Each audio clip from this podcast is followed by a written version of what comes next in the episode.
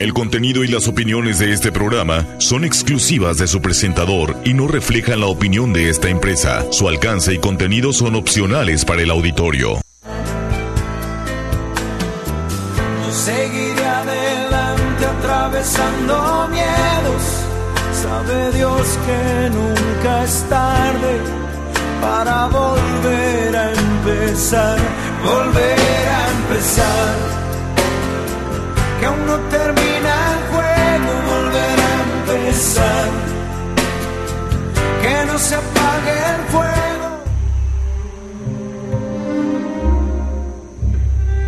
Las cuatro estaciones bien marcadas pasaban junto al viento que siempre estaba presente, pero con su temperatura variada.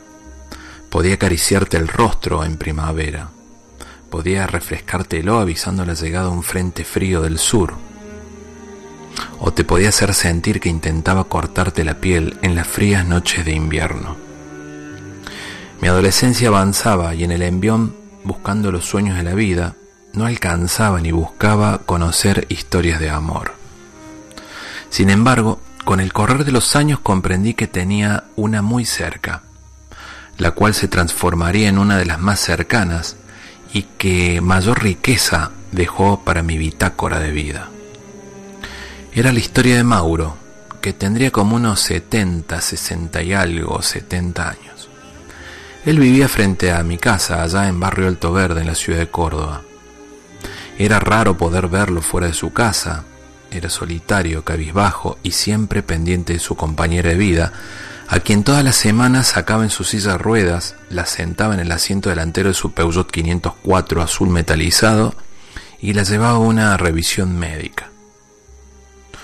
Su casa era enorme y comenzaba a acusar la falta de mantenimiento. El césped se transformaba en altos yuyos matorrales que parecían esconder la gran pileta o alberca que rodeaba la rodeaban pinos en el parque de, su casa. Una tarde nos enteramos que la señora falleció y con ello parecía la inminente caída de Mauro. Días después se acercó su hijo, quien vivía en otra parte de la ciudad, y me pidió si podía cuidar la casa de su papá, ya que lo llevarían unos días fuera. No recuerdo muy bien, pero creo que lo internaron en alguna clínica para controlar su salud. Si la casa acusaba falta de mantenimiento, al ingresar parecía lagrimear por la ausencia de calor de lo que era un hogar los muebles cubiertos por sábanas blancas, un piano a medio descubrir como queriendo tocar una melodía, y el arbolito de Navidad que parecía llevar armado más de un año en un rincón de la sala del living. Si bien estaba enfrente de mi casa, había tomado el compromiso de dormir allí mientras cuidaba y aprovechaba para estudiar, solo en compañía de Linda. Linda era una perra Doberman que oficiaba de guardiana del patio y también del gran parque de la casa. Pasaron unas semanas y Mauro regresó. Tenía pantalón de vestir y un saco de lana tejido en punto inglés color café claro, recuerdo. No me miraba los ojos hasta que notó que Linda, su perra, guardiana, al borde de parecer agresiva siempre, se había parado y sentado a mi lado, como si me hubiese adoptado como dentro de su círculo de confianza. Parecía no creerlo Mauro. Días después fuimos ganando nuestra confianza y noté que su semblante y estado de ánimo iban mejorando. Ya hablábamos de la escuela, del clima y de Linda. Eso era un gran paso para alguien que muchos pensábamos que parecería imposible superar la pérdida de su esposa. Y llegaron los días tibios de primavera. El verde se hacía presente en su parque, que aún no desmalezaba del todo. Yo estaba en su casa, pintando el comedor, y Linda estaba echada en la puerta mirándome como si fuera un artista blanqueando la energía del lugar, de su casa. Se oyó el auto llegar y Mauro entró caminando rápidamente con una gran sonrisa en su rostro y los ojos bien abiertos buscándome para contarme. Gustavo, Gustavo, no sabes lo que me pasó, decía mientras caminaba hacia donde yo estaba. ¿Qué le pasó? Se lo ve contento, respondí. Y me dijo, conocí una chica, conocí una chica, es hermosa. Creo que me estoy enamorando, no sabes lo que es, me dijo. Yo le dije, vamos, carajo, fue mi reacción. ¿Y cómo se llama? ¿A dónde la conoció? La conocí en el centro de jubilados, dice, se llama Marina. Me lo dijo desbordante de felicidad, dice, ya la voy a traer para que la conozcas. Debo confesar que no le pregunté la edad de esa fuente de amor que volvía a hacer latir su corazón tan visiblemente. Y el cambio que había sido paulatino se comenzó a acelerar. La casa comenzó a brillar de otra manera, el parque quedó limpio en una mezcla de los colores de sus pinos, el césped y los rosales entre blancos, rojos y rosados que florecían como sintiendo el cambio. Estoy escribiendo esta historia en esta fría noche de Tijuana, 33 años más tarde. Un avión que acaba de despegar del aeropuerto pasa por aquí arriba rumbo a Ciudad de México, Guadalajara, creería. Pero siento la misma emoción que Mauro esa tarde de primavera cuando entró a la casa diciendo, Gustavo, Gustavo, vení, vení, que acá llegué con Marina, así se conocen. Mientras caminaba hacia la sala pensaba que me encontraría con una mujer algo menor que él, confieso, confieso que pensaba eso. Pero no, ahí estaban los dos. Él encandilaba con su energía renovada, renovada, perdón, y ella me recordó instantáneamente a mi abuela Tina. Pelo blanco, rulos marcados como de una revista de los años 70, era un remolino de energía y juventud en un cuerpo de una señora mayor se percibía. El resto de esta historia es como de una película de amor de un domingo a la tarde.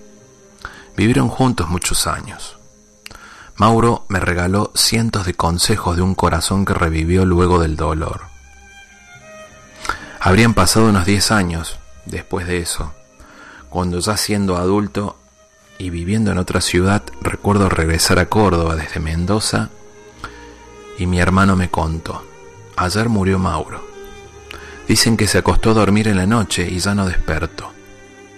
Su gesto en la partida denotaba paz, la paz que podemos encontrar en un sueño reparador. ¿Y cómo fue? Fue de muerte súbita. La muerte súbita es una arritmia cardíaca, una fibrilación ventricular, con la que el corazón pierde su capacidad de contraerse de forma organizada y deja de latir. La víctima de la muerte súbita pierde primero el pulso y en pocos segundos el conocimiento y la capacidad de respirar. Así se fue Mauro una noche.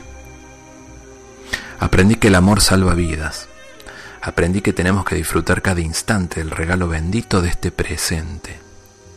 Aprendí que es necesario siempre mirar al cielo y agradecer, porque nos despertamos porque estamos y tenemos una oportunidad más de dejar legado. Aprendí que la vida es un segundo de eternidad. Acompáñame en el programa de hoy. Está conmigo desde Colombia el médico cardiólogo Rodolfo Vega Llamas. El doctor Vega es una eminencia en cardiología en esta noble tarea de salvar vidas. En su ciudad natal en Barranquilla lo conocen como el cardiólogo de los niños pobres el médico del gran corazón.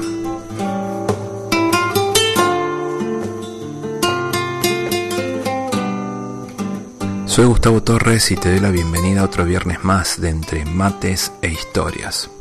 Estoy transmitiendo desde los estudios de RCN 1470 AM, la radio que te escucha, para el condado de San Diego, en California, y el noroeste de México, Tijuana, Rosarito y Tecate. En las redes sociales me puedes encontrar en mi fanpage de Facebook como Gustavo Torres Diagonal Historias. Además, este programa y todos los del ciclo 2021 están en Spotify, Google Podcast, Apple Podcast, la plataforma de Evox y me encontrás en todas ellas como Gustavo Torres-Historias.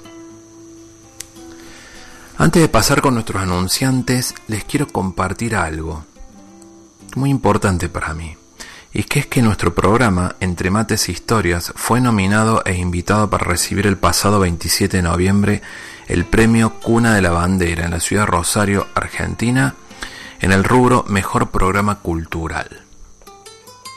Y con la linda sorpresa esta semana también de recibir por mail la nominación e invitación para recibir el premio binacional Río de los Pájaros que se entrega para programas de Argentina y Uruguay y que se realiza en abril del próximo año en la ciudad de Corrientes, Argentina. Los premios a recibir con, del Premio Binacional Río de los Pájaros son entre mates de historias como mejor programa de interés general y mejor programa documental testimonial. Estos premios corresponden a, a programas que se emiten por radio, internet y televisión por cable en Argentina y Uruguay, allá por el cono sur. No tengo más que palabras de agradecimiento para todos los que me escuchan, me acompañan, me mandan mensajes que me reconfortan el alma y me hacen entender por qué hago este programa. De una u otra forma me acompañan en esta pasión de escribir y hacer radio e intentar impactar, como siempre, aunque sea alguna persona que le llegue esta intención del corazón con la cual sale todos los viernes entre mates e historias. En especial le quiero mandar un fuerte abrazo a mi amigo José Sicone y también a Marcelo de Tango Sensei, que todo comenzó por una charla que tuvimos en una carnicería buscando un asado y que quería hacer el programa aquí en esta frontera norte de América Latina. Así que un abrazo grande para ellos. Y bueno, llegamos siempre gracias a BitCenter donde las empresas y los freelancers tienen su espacio para crecer en la innovación mexicana. Lo puedes encontrar en Facebook como BitCenter México y además ya puedes ir averiguando por los salones si tienes algún evento para tu empresa, algún congreso, eh, alguna capacitación. Con todas las medidas de seguridad disponen del auditorio y las instalaciones para lo que necesites hacer en tu empresa. Aden Art, que te ofrece una excelente oportunidad para lucir una mejor sonrisa. Puedes sacar cita al 664-477-1813. También a mi amigo le quiero las gracias Héctor Ackerman y a su hospital para perros y gatos del Dr. Ackerman, que son especialistas en todo lo que es medicina y atención para tus mascotas. El Facebook lo encontrás como Hospital para Perros y Gatos. Están aquí en Tijuana y su teléfono es 664-683-7932. También a Gugacom, estés donde estés, vayas donde vayas, todos conectados. Internet fijo y telefonía celular totalmente prepago. Y tienen una amplia gama de equipos celulares con financiación propia. Los encontrás en Boulevard 10 Sordas 4001 y su teléfono es 664-665-8080, su Facebook Gugacom Pacífico y un saludo especial a mi amigo Arturo de la Cruz que siempre me ha acompañado en este emprendimiento y en este proyecto de la radio. Así que un abrazo, amigo querido. Igual para Armando de Carnicería Canales, todo lo que necesitas para un buen asado y para los emprendimientos gastronómicos en Baja California. Su Facebook es Carnicería Canales SASB, están en calle Sexta, entre Madero y Negrete. La comida callejera argentina es el auténtico sabor de la cocina argenta aquí en esta región. Sin duda son las mejores empanadas, choripanes, chimichurris y hacen atención especial a eventos. Su Facebook es Comida Callejera Argentina y su WhatsApp es 663-294-0111. También a los amigos de Taquería Restaurante Hipódromo, es el lugar donde comí mis primeros tacos aquí en Tijuana. Tiene más de 45 años de tradición y hacen taquizas para todo lo que es San Diego y Tijuana. Su teléfono es 664-686-5275. Su Facebook está como Tacos Hipódromo. Y cuando vayas, a Tacos Hipódromos, si todavía no tenés tu arbolito de Navidad en tu casa, te cruzas allá casi en la esquina, en el estacionamiento del hipódromo, y están los árboles de Navidad Los Gallos, en el estacionamiento del hipódromo. Su Facebook es Árboles de Navidad Los Gallos, y al igual que su página web, si los googleas los encontrás así, puedes comprar por internet el arbolito que buscas. Eh, y también a los amigos de Escuela de Fútbol Chivas Río. Los grandes equipos se forman con esfuerzos continuos. Están todos los martes y jueves en los campos de fútbol del CREA a partir de las 5 y 30 de la tarde. Doy paso al programa de hoy y le doy la bienvenida desde Colombia al doctor Rodolfo Vega Llamas y que está con su hija, una amiga, Juliana Vega, que ya nos presentó su libro programas atrás, Tengo una corazonada. Bienvenidos. No, encantado Luz, encantado de conocerte, encantado de compartir aquí con mi hija y contigo este momento. Ella me invitó y pues maravilloso, maravilloso compartir ideas Así es. Un socializar. Yo creo que la, humanidad, eh, el gran progreso de la humanidad, de la humanidad comenzó cuando comenzó a socializar. así es. Así que también bienvenida Juliana también de nuevo, ¿no? Por aquí. Gus, muchísimas gracias a ti. Tú sabes que es todo un honor poder compartir, además con todo lo, contigo, con todos los oyentes y hoy tener también el honor de estar con mi papá, con el cual además compartimos muchas de estas charlas. Contigo, Gus, también lo hemos hecho. Entonces, muchas gracias por esta invitación. No, por nada, para nada. Me honra, me honra estar con ustedes. Bueno, doctor, coméntenos un poco para ir entrando en tema. Usted es especialista en cardiología sin hablar en especialización, porque por un lado yo no soy especialista y mucha gente que nos está escuchando no lo es y les interesa saber esto tan importante que es el corazón. Uno creo que es el único órgano que deja de funcionar y ahí ya estamos del otro lado. Es el corazón, eh, o sea, es el corazón que definitivamente cuando se despide él, ya ahí sí nos despedimos totalmente, ¿cierto? Hay otros corazones que están, hay otros órganos que están en problemas pero siempre el que da el último campanazo para saber que ya estamos en este mundo es el corazón, ¿cierto? Cuando el corazón ya está en asistolia o ya no está bombeando, ya definitivamente ya no estamos aquí.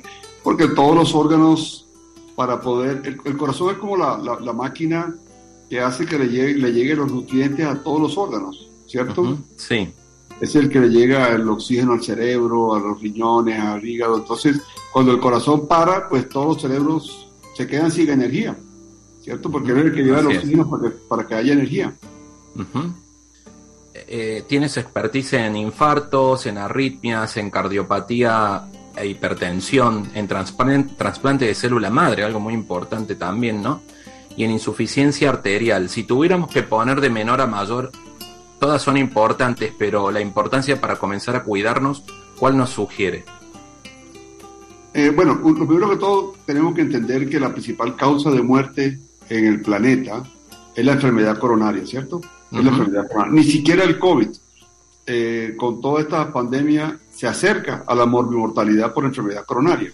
Entonces, yo creo que eh, toda la tecnología, la academia del planeta está enfocado en cómo tratar esta enfermedad y no solo cómo tratarla, porque los avances en el tratamiento han sido excelentes, ¿cierto?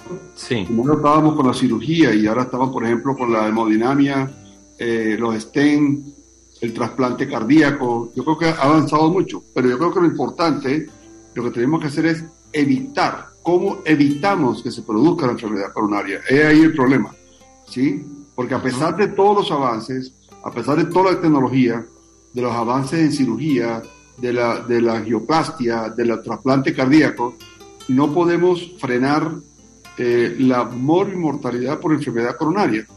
Entonces, eh, algo está pasando, eh, digamos, en el ser humano en cuanto a, a, la calidad de vida, a la dieta, al estrés, los factores de riesgo extrínsecos de, que hacen que uno sea coronario, ¿no?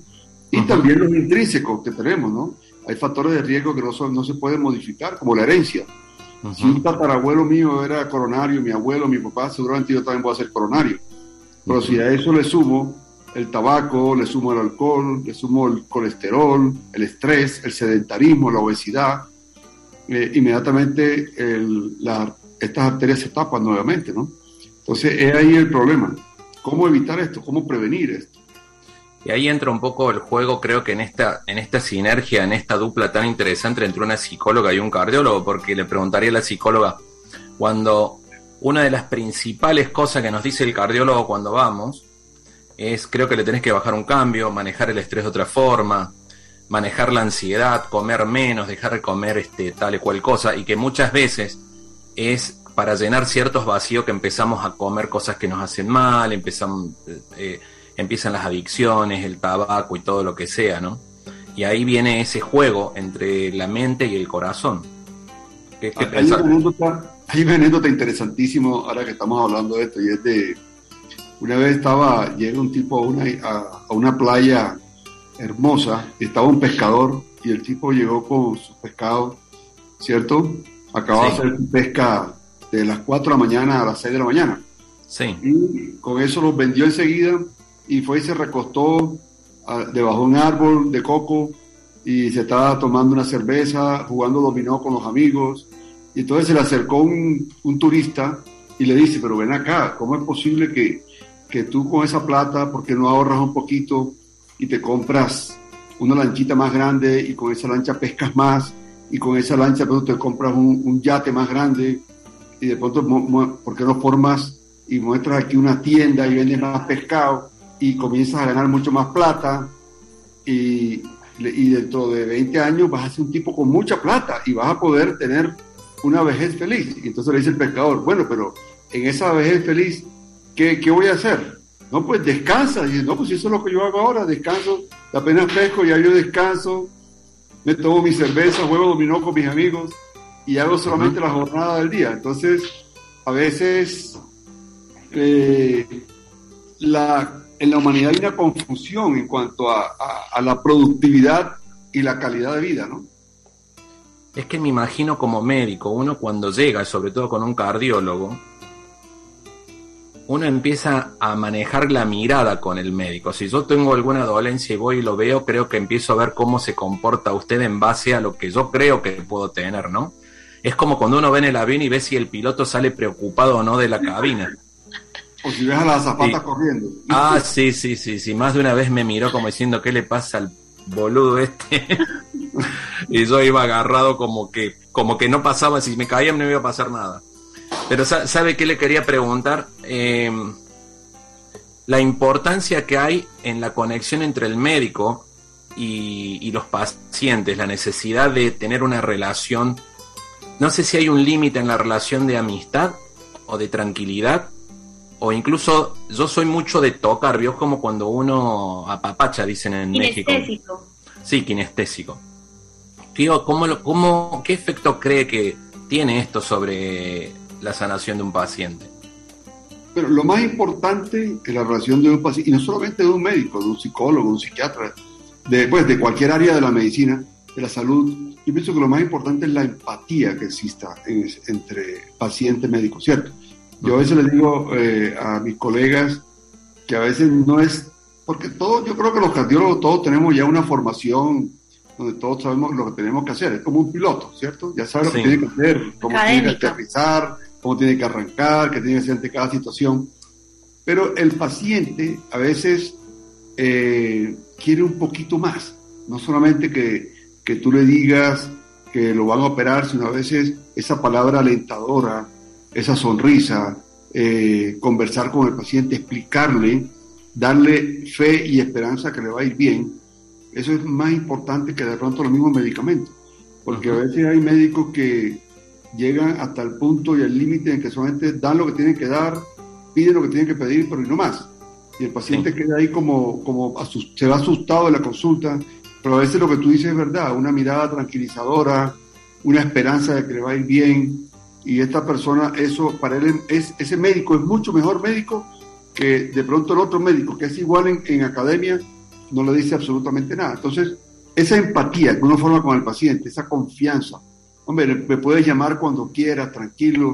Si estás preocupado, me llama a cualquier hora del día. Eso, esa, esa conexión es importante. De pronto no una conexión, eh, yo pues, uno en la vida a veces se hace amigo de algunos pacientes. Eh, eh, es, imposible no suceder eso porque hay pacientes que además de eso buscan tu amistad, ¿cierto? ¿Sí? Ellos te agradecen tanto, digamos, que le salvaste la vida y quieren que tener una conexión no solamente de médico-paciente, sino de, amistad. Y, sucede mucho. Tengo muchos amigos que han sido mis pacientes y pacientes trasplantados de corazón, pacientes coronarios que yo le, hice todo el proceso de cirugía y, y, somos amigos, somos amigos, ¿sí? Pasa, pasa a ser, no sé si le comentaron alguna vez que pasa a ser como una especie de ángel, a tal extremo que nos cuesta por ahí aceptarlo, que si fuera nuestro momento final, sé que médico quisiera estar al lado de uno. Hay familias, por ejemplo, que el paciente está ya terminal, no hay nada que hacer, corazones ya con que no, se puede hacer nada, con un corazón ya con una, un bombeo del 7%, lo normal es 60%, estamos bombeando el 7% y no se puede trasplantar, no se puede hacer nada. Y hay otras comorbilidades como un cáncer en, en fase final y la familia te llama a ti para que tú estés con el paciente en ese momento. O sea, así no, no vayas a hacer absolutamente nada. Pero el hecho de que el paciente te agarre la mano y se vaya eh, y sienta que de pronto como esa esperanza, pues siempre el, el, paciente siempre vive en base a la esperanza, ¿cierto? La esperanza es clave en, en, la conducta médico-paciente. ¿sí? Lo peor que uno puede hacer con un paciente es decirle no hay esperanza. Eso es lo peor, ¿cierto? Porque eso es como amputarle a él todo sentimiento eh, ante la realidad, ¿cierto? Ya, mucho. Entonces, cuando uno le dice a un paciente que siempre hay esperanza y tú notas que la familia te llama para que estés ahí al lado del paciente, a veces está uno y no está la familia. La familia está afuera y uno es el que sale a decirle que ya falleció. Sí, sí. es, ese momento es de, esperanza y el paciente se va tranquilo, ¿no? Se va tranquilo. Sí. Además, el médico no solamente es para curar, es para eh, cuando la persona tenga, a veces, por ejemplo, una persona está en fase terminal y lo que no quiere es sentir dolor cuando está yendo. Y si tú le quitas el dolor, se va tranquilo, se va con una sonrisa, pues se va con dolor, se va con una, una, una, una fase de tristeza que no, no, es, no es, agradable. ¿sí? ¿Hace una mezcla entre la ciencia y la, y la parte espiritual también? Bueno, yo personalmente, yo soy muy espiritual, ¿cierto? Yo soy muy espiritual y yo todos los días me encomiendo a Dios, a mi Padre y a mi ángel para que, para que me vaya bien y lo que haga ese día salga bien, ¿cierto? Personalmente. Y si yo me estoy encomendando, es como para aprender a resolver el problema del paciente, ¿cierto? Cuando empezamos a conversar hablaba de ese momento que genera un cambio. Y había, estaba leyendo que murió el hijo de una empleada suya cuando tenía como 15 años. No sé si estoy en lo correcto. Que cuando empezó a trabajar. Cuando, empezó con el tema. con los niños? Sí, cuando empezó. Bueno, esto, eso fue. Eh, bueno, el, primer paciente, el primer paciente, eh, había una persona muy famosa que me pidió el favor, no voy a decir nombre, pero para qué vamos a traer aquí por la pero una persona muy famosa que me dijo que le, ayudara a hacer el diagnóstico de lo que tenía su hija. Era, una, y resulta que cuando le hice el diagnóstico, le dije que no había nada que hacer. Desgraciadamente fue una mala noticia, pues de las aburridoras que uno le toca dar a veces. Esa niña tenía como veintipico años, había que operarla a los cinco o seis años. Sí. Y no se operó, no sé, se descuidaron los padres sin querer, ¿sí? No sé. Y resulta que cuando ya le hice el diagnóstico, yo le dije, mira, de todas maneras escucho otro concepto porque no quiero yo ser el portador de esta mala noticia, ¿sí? Que no se puede operar. Si se opera, se muere, si no, también. Entonces quiero que vayas y escuches otro concepto y se fue a otra ciudad y en la otra ciudad le dijeron exactamente lo mismo. Le dijeron, no, pues lo que te dijo allá el cardiólogo de Barranquilla es exactamente igual. Bueno, en todo caso la paciente eh, no se pudo, no se operó y, ella falleció, pero al, como a los cuatro meses apareció una niña que se llamaba exactamente igual como esta que falleció y yo le dije al papá, mira, aquí tienes una oportunidad de que salvemos a esta niña porque es una niña eh, guayú, no sé si aquí los guayú en la Guajira, hay, unos indios guayú, tienen este problema y yo creo que por ser la oportunidad para operarla, vamos a ayudarla, es de pobreza absoluta, y él me ayudó, nos ayudamos mutuamente, sacamos a la niña adelante, y ahí, ahí nació un proceso donde operamos como 300 niños más o menos. Después, de pobreza absoluta, eran hijos de, de empleadas domésticas, de prostitutas, de taxistas, de... El requisito era pobreza absoluta. ¿sí? Si no era pobreza absoluta, no. Y logramos 300, 300 casos. Yo creo que eso fue algo, pues, hasta que ya tiré la toalla, porque eso era un proceso bastante largo, ¿no? Y hay que conseguir mucha plata para eso. 300 niños que van a ser personas que van a cambiar el mundo y van a aportar su parte en algún momento. Y lo que, miren lo que terminó ese momento crítico, ¿no? Cuando uno busca el sentido de la vida, el sentido de la vida de la, de, de de esta niña que, falleció lamentablemente generó que se le salvara la vida a más de 300 niños más. Exactamente, total. Ella le salvó la vida a 300 más. ¿sí?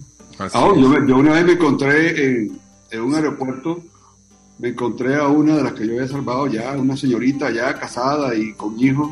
yo no la reconocía, no la reconocía.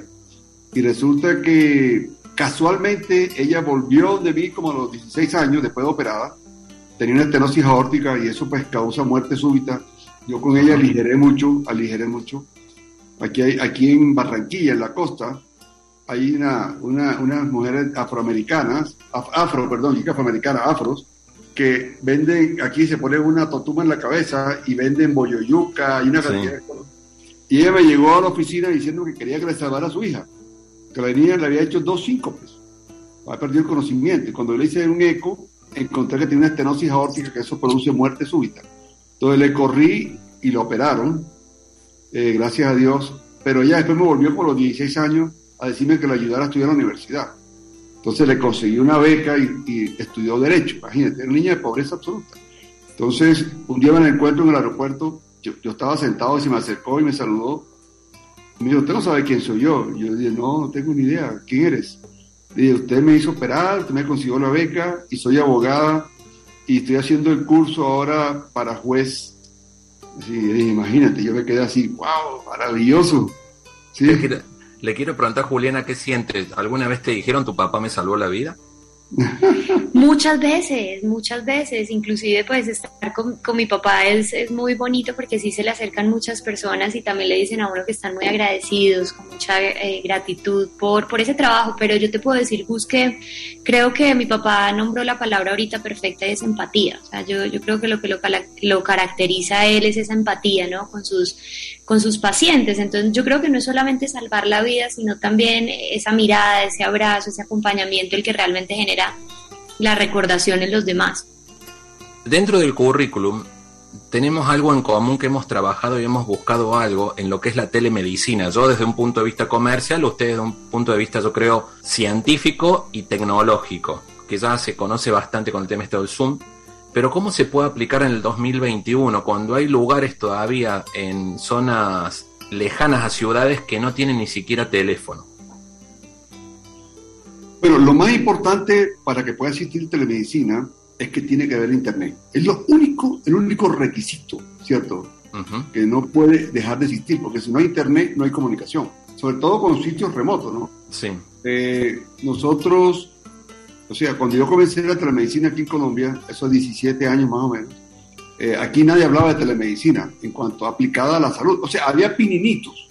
Ahora, todos los médicos, digamos, cuando un paciente te llama por teléfono, digamos, a cualquier hora del día, estás haciendo telemedicina. Esto es telemedicina, ¿cierto? O sea que toda la vida los médicos hemos realizado telemedicina sin saber que estábamos haciendo telemedicina. ¿sí? Pero en un momento te llama a las 2 de la mañana un paciente y te dice algo y tú le contestas a las 2 de la mañana, esto es telemedicina.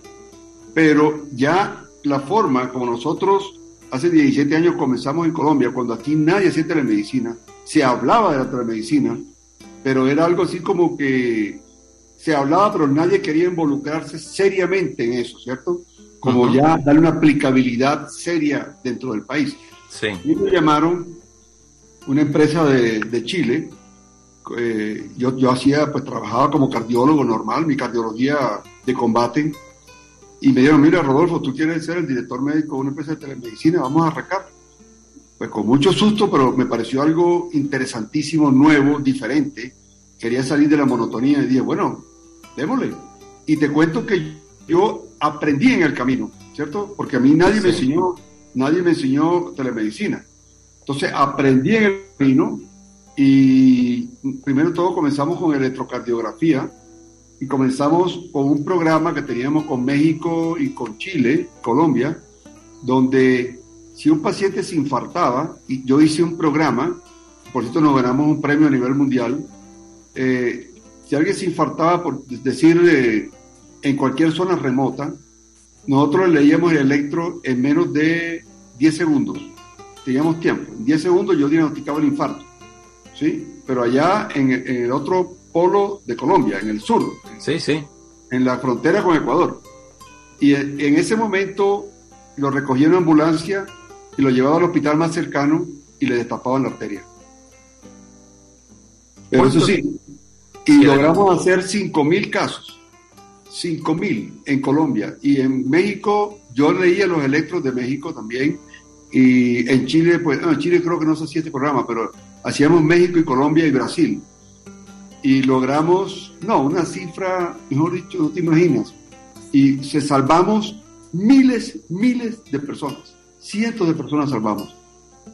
¿Eso sería lo que es muerte súbita? No, ¿no? Bueno, nosotros a través de eso, eh, luego yo doy una conferencia y eh, pues escribí un libro sobre eso, sobre muerte súbita, y eso es aparte. La muerte súbita ya tiene una connotación diferente, porque la muerte súbita eh, es, una, pues, es una muerte que llega en, en una hora, ¿cierto? Sin ningún síntoma previo y la persona se va en una hora, ¿cierto? En el cual no se le hizo absolutamente nada.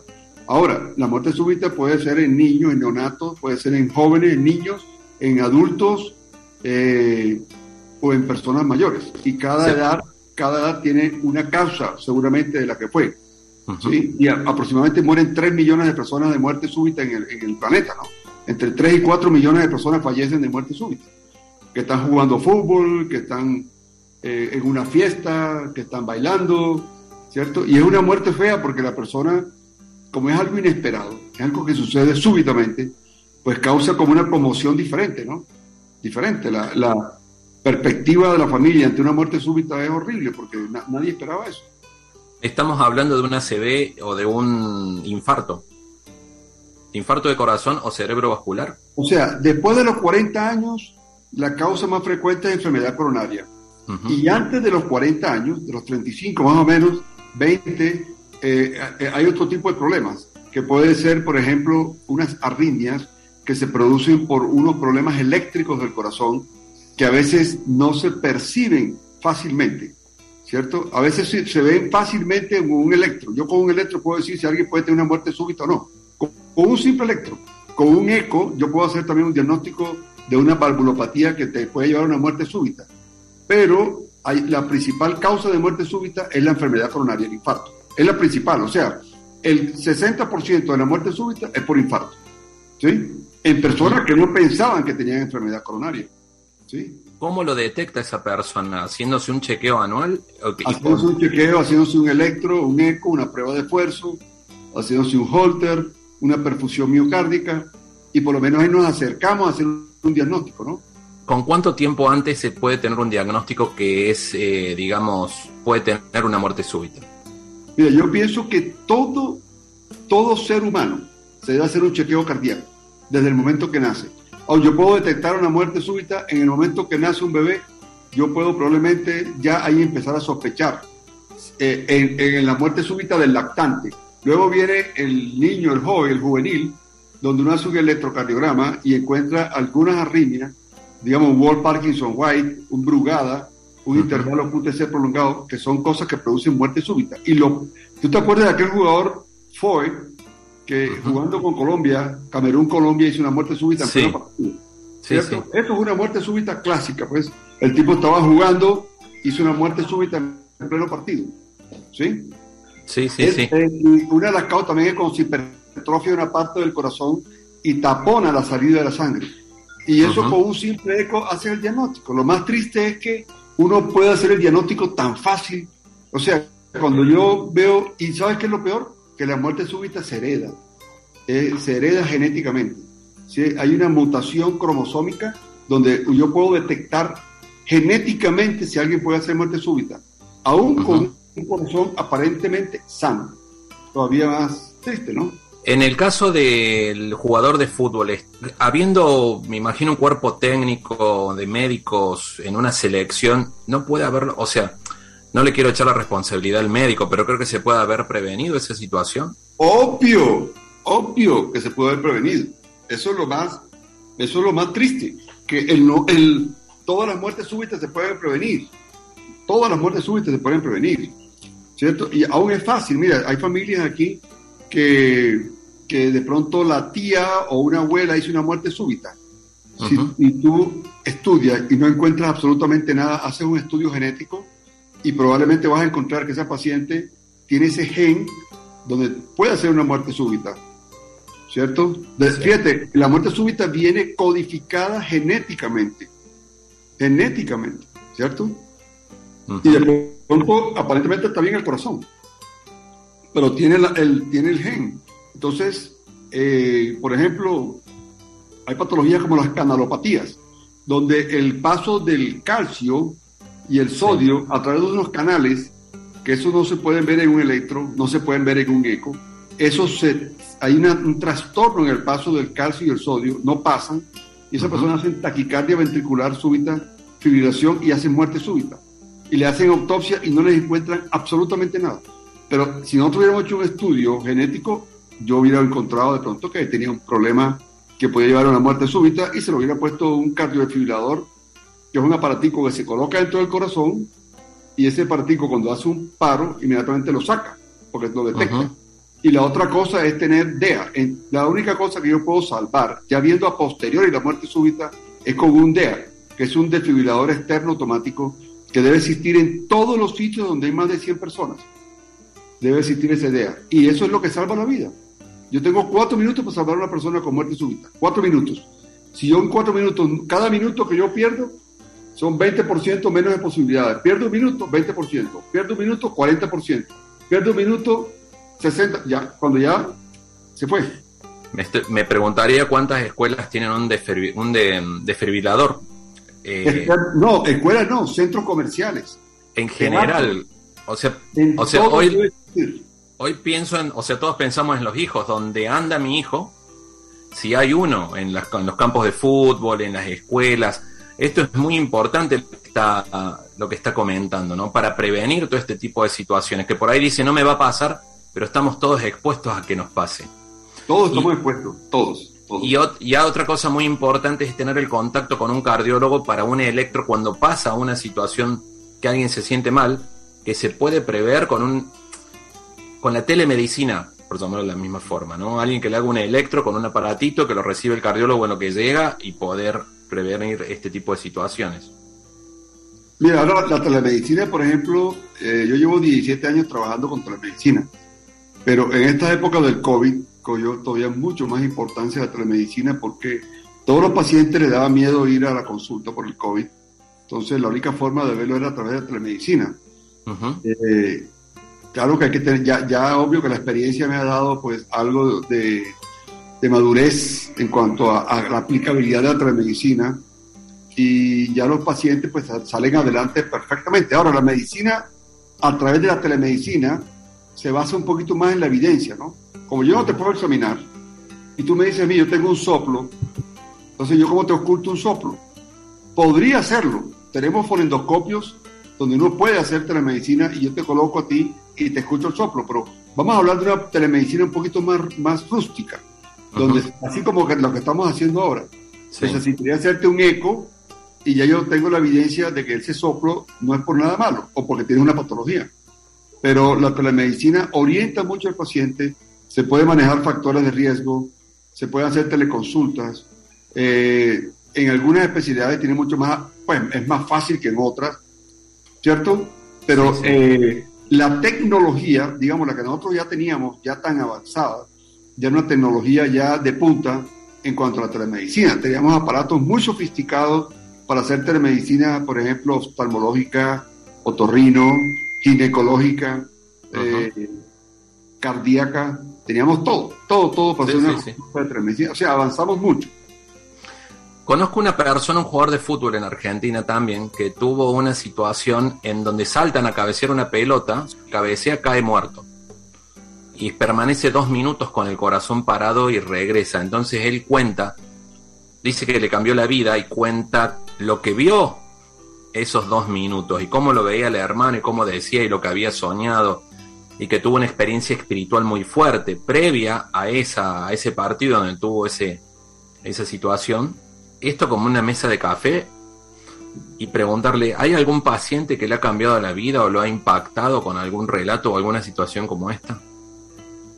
Bueno, yo tuve un paciente, yo diría que es el único caso he tenido en una situación hace muchos años, yo diría casi como 25 años en Barranquilla, que tuvo un infarto, hizo un paro cardíaco eh, y me salía rápido del paro, pero volví a caer otra vez en el paro y volví a sacarlo yo y volví a caer en el paro.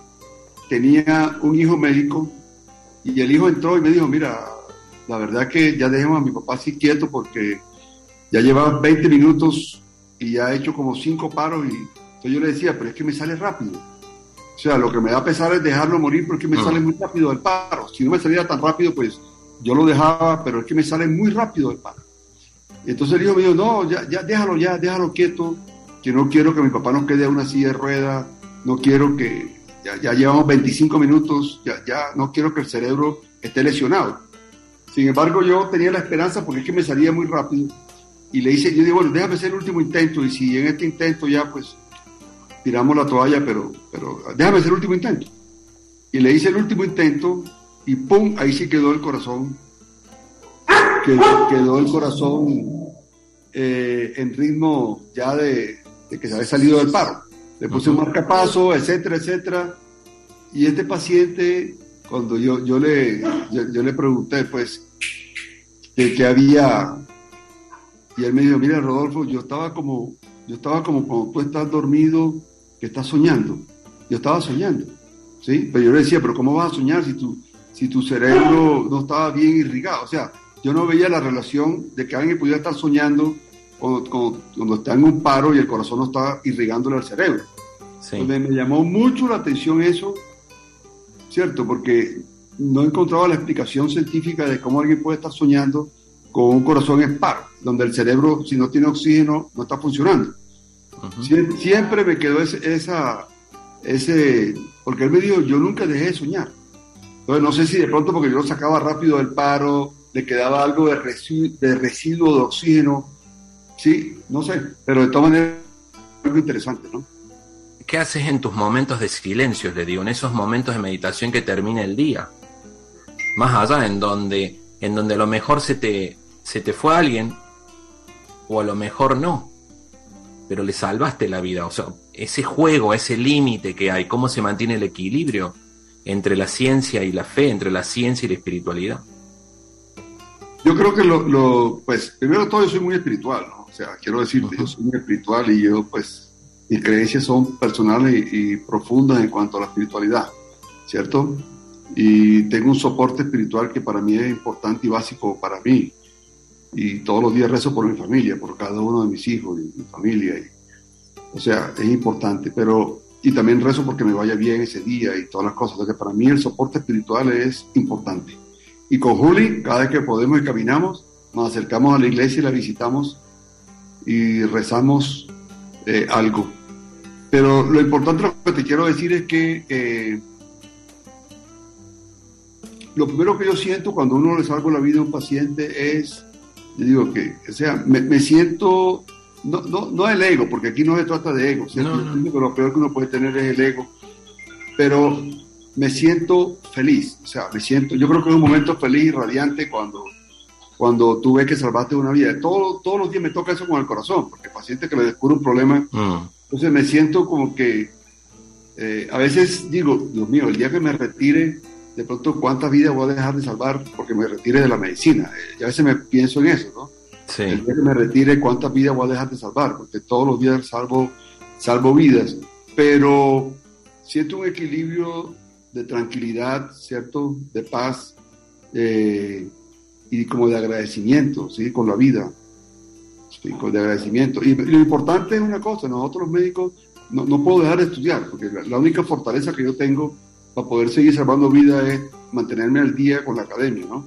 Sí, sí, más como va, como va avanzando la ciencia hoy en día. Entonces, académicamente me toca mantenerme muy, muy, muy fino, como dicen, muy fino, para poder seguir salvando vidas, porque eso es lo peor que uno puede hacer cuando se, se olvida de la academia, porque puede cometer errores, ¿sí? Uh -huh. y eso es bien grave. ¿sí? Sí, sí. De pronto uno puede cometer errores a favor del paciente y pasándose en estudios, pero no errores faltando. ¿Sí? Yo sí, siempre sí, digo, si vas a cometer un error, que sea que, que más ayude al paciente, ¿sí? Que lo ayudaste más, pero no un error en contra. Entonces uno debe siempre eh, estudiar para hacer lo máximo posible. Yo pues he tenido suerte en mi vida, la verdad. Yo te cuento, yo, yo cuando acababa el año decía, bueno, de miles y miles de pacientes que vi este año, ¿cuál es el, cuál es, qué, qué sucedió? Uh -huh. ¿Sí? ¿Cuál es el resultado? El resultado, pues la verdad que siempre yo terminaba el año. Es que la medicina ha avanzado tanto que para que un paciente fallezca es muy difícil. Yo creo que es igual como para que se caiga un avión. ¿Me explico? Sí, sí, sí. De sí. pronto se cae un avión, obvio, y uh -huh. sucede. Pero sí, fíjate que cuántos vuelos no hay y, y no se caen los aviones. Uh -huh. Igual pasa en medicina. Es muy difícil que un paciente de corazón, con todos los avances que hay, no se le pueda hacer algo. Uh -huh. Algo se le hace algo. Sí, sí, sí. Una salida ahí. Me gustaría invitarlo a dar una charla a escuelas, si se pudiera, una charla porque me pareció importantísimo esto que comentó de, de la prevención de la muerte súbita.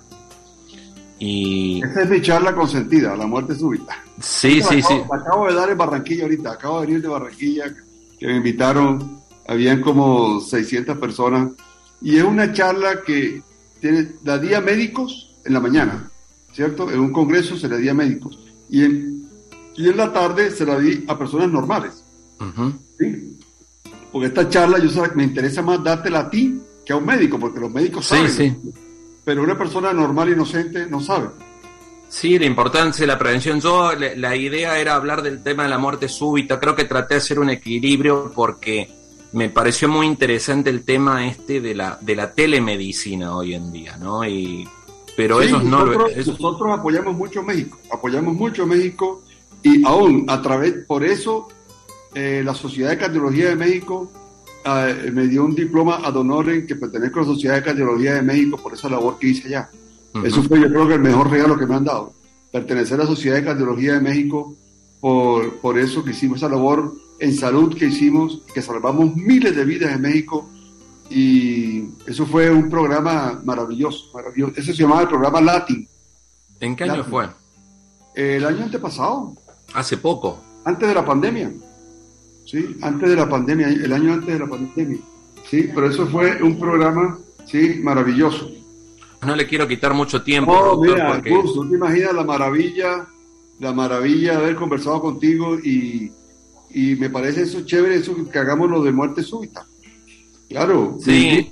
el día que quiera me invita y con el mayor gusto cuenta conmigo para eso. Cuenta conmigo. Sí, sí, sí, sí. no más para cerrar, ¿qué sugerencia le da a esto a las escuelas, a los y yo la única recomendación que les puedo dar es que todo ser humano se debe hacer una evaluación cardíaca. Una evaluación cardíaca para evaluar su corazón y más aún si es deportista. Más aún, ¿cierto? Siendo no deportista o, no, o deportista, una evaluación cardíaca es importante. ¿Sí? Por su cardiólogo y que le diga que su corazón está bien. Te mando un abrazo y maravilloso está este conversatorio que hemos tenido aquí y bueno, maravilloso. Cuando me inviten a la charla, ahí estoy en primera fila. Te doy las gracias por acompañarnos y te espero el próximo viernes en Entre Mates e Historias. Buen fin de semana. Chau, chau. Y es la fuerza que te lleva, que te empuja y que te llena, que te arrastra y que te casi una obsesión, si la puerta es del corazón. Es algo que te guía, una descarga te hace tropezar, te crea confusión, seguro que